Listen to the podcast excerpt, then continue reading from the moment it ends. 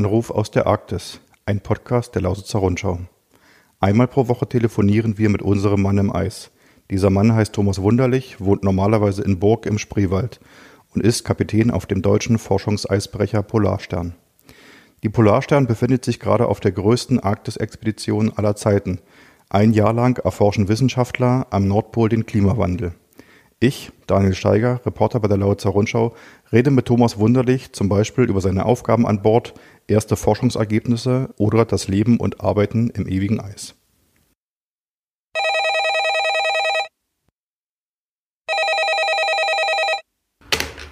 Hier ist Daniel Steiger von der Lausitzer Rundschau in Cottbus. Ja, und hier ist Thomas Wunderlich, Polarstern aus der Arktis. Hallo. Hallo Thomas, schön, dass es wieder klappt mit unserem neuen Anruf aus der Arktis. Ähm, in der vergangenen Woche haben wir geredet über die Arbeit von den Wissenschaftlern an Bord der Polarstern. Jetzt würde ich mal sagen, heute kümmern wir uns um das Thema Freizeit. Also, was macht ihr eigentlich auf dem Schiff, wenn mal gerade nicht gearbeitet wird? Also, ähm, wir sind äh, sehr gut ausgerüstet im äh, Freizeitbereich betrifft äh, Sportmöglichkeiten. Also, wir haben sehr gut ausgerüstetes äh, ja, gut ausgerüsteten Sportbereich, ähm, so wo die Gegengeräte äh, ja, installiert sind, wie wir sie aus dem Fitnessstudio kennen.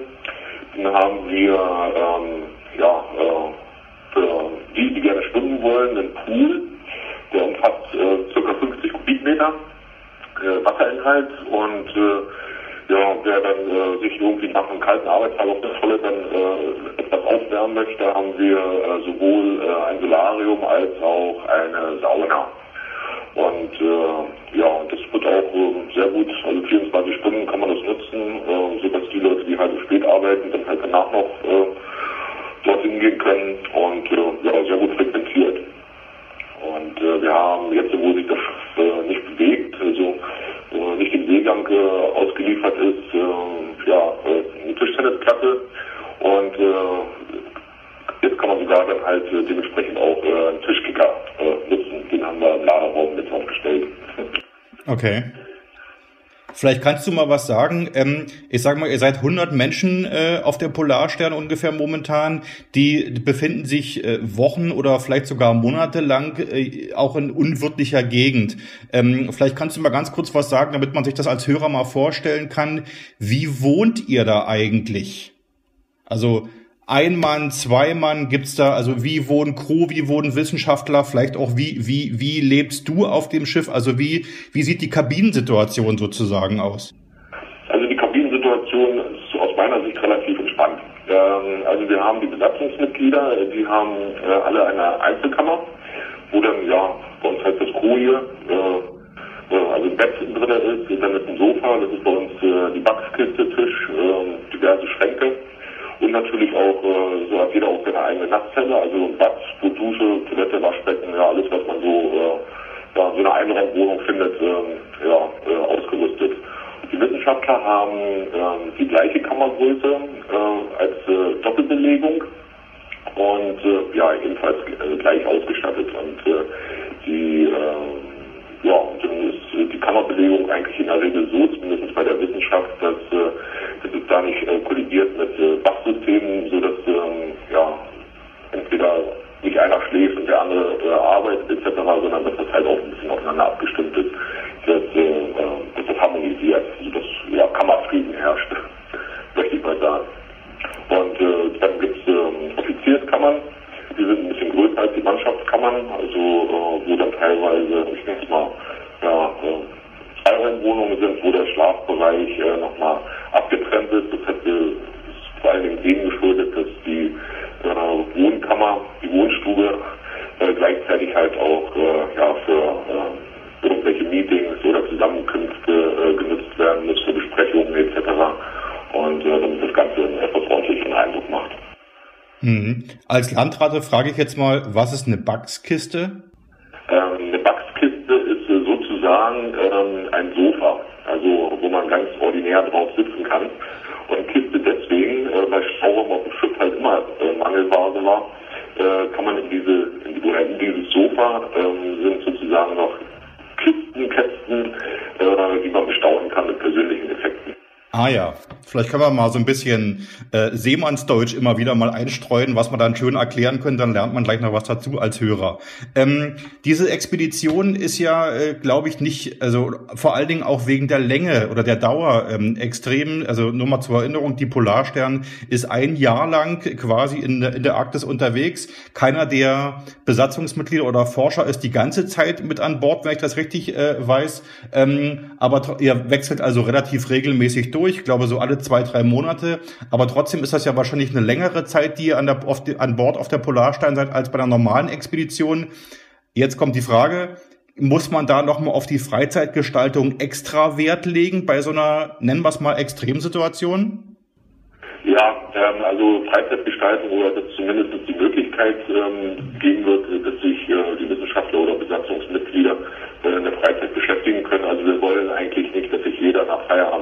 Kammer einschließt, sondern äh, wir befürworten und pflegen halt die Gemeinschaft. Und äh, dafür wurde das Schiff halt äh, ja, in Detail noch ein bisschen mehr ausgerüstet. Also wir haben einen großen Pool an Gesellschaftsspielen, da ist alles vorhanden, was man sich vorstellen kann. Ähm, dann äh, haben wir diverse Spielekonsolen angeschafft, ähm, die genutzt werden können in der Gemeinschaft. Und äh, dann ist äh, zusätzlich ist der, äh, ja, der, dem Ideenreichtum der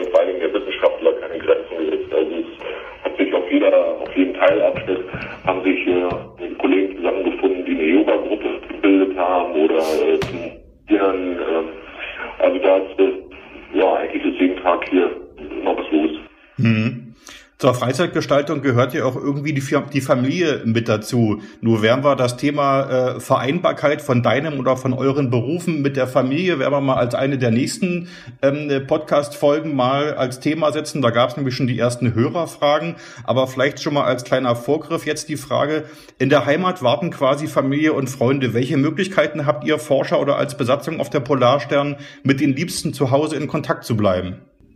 Also da sind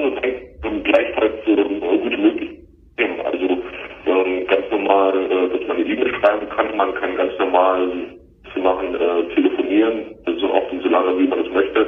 Und äh, wir haben auch diverse, äh, ja, wie nennt man Messenger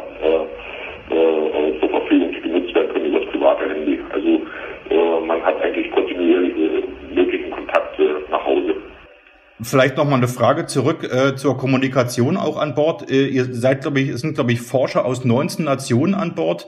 Ähm, welche Sprache wird da eigentlich gesprochen, wenn ihr da an so einem Spieleabend zusammensitzt am Tisch zum Beispiel? Also das ist eigentlich ganz einfach zu, äh, äh zu beantworten. Also Bordsprache ist offiziell Deutsch. Äh, nun äh, kann man von den anderen äh, 18 Nationen nicht erwarten, dass, äh, ja, dass die Grund, der Grundwortschatz in Deutsch vorhanden ist ähm, dann ist es schon Also ähm, viele kommunizieren auf Englisch, wenn, wenn es so mhm. zusammensetzen. Ähm, das hat uns ja ist halt auch unerlässlich. Ja. Okay. Wir haben jetzt gehört, dass ihr an Bord äh, extrem viele Freizeitmöglichkeiten habt. Ähm, womit verbringst du denn als Kapitän deine arbeitsfreien Stunden? Ähm, also ich versuche, äh, ja, ähm, wie ich letzte Woche glaube ich schon gesagt habe, äh, einigermaßen Sport zu machen, das kontinuierlich. Äh, also ich bin da äh, sehr äh, sehr regelmäßiger Poolnutzer äh, mit Schwimmen. Und äh, ja, äh, ich habe noch einen enormen äh, Schatz an Büchern, den ich hier aufarbeiten muss. Also das zumindest dann, auch wenn man jetzt äh, dienstlich viel lesen muss, äh, die Augen halt auch mit, äh, mit anderer Literatur äh, entspannt. Hm. Du hattest, wenn du gerade das Wort Bücher ansprichst oder das Thema Bücher, ähm, im Vorfeld hattest du mir auch mal erzählt, dass du in einem Antiquariat ein ganz besonderes Buch äh, entdeckt hast, was du mitgenommen hast. Vielleicht kannst du da dazu noch mal ganz kurz was sagen und hast du da schon gelesen drin? Ähm, nein, habe ich leider noch nicht, aber das liegt als nächstes da. Also momentan lese ich äh, gerade ein Buch über die Entdeckung der Nordwestpassage, die bekannte Franklin-Expedition, die nun ja bekanntermaßen etwas tragischer ausgegangen ist, als es unsere äh, hoffentlich tut. Aber ja, es liest sich so weg.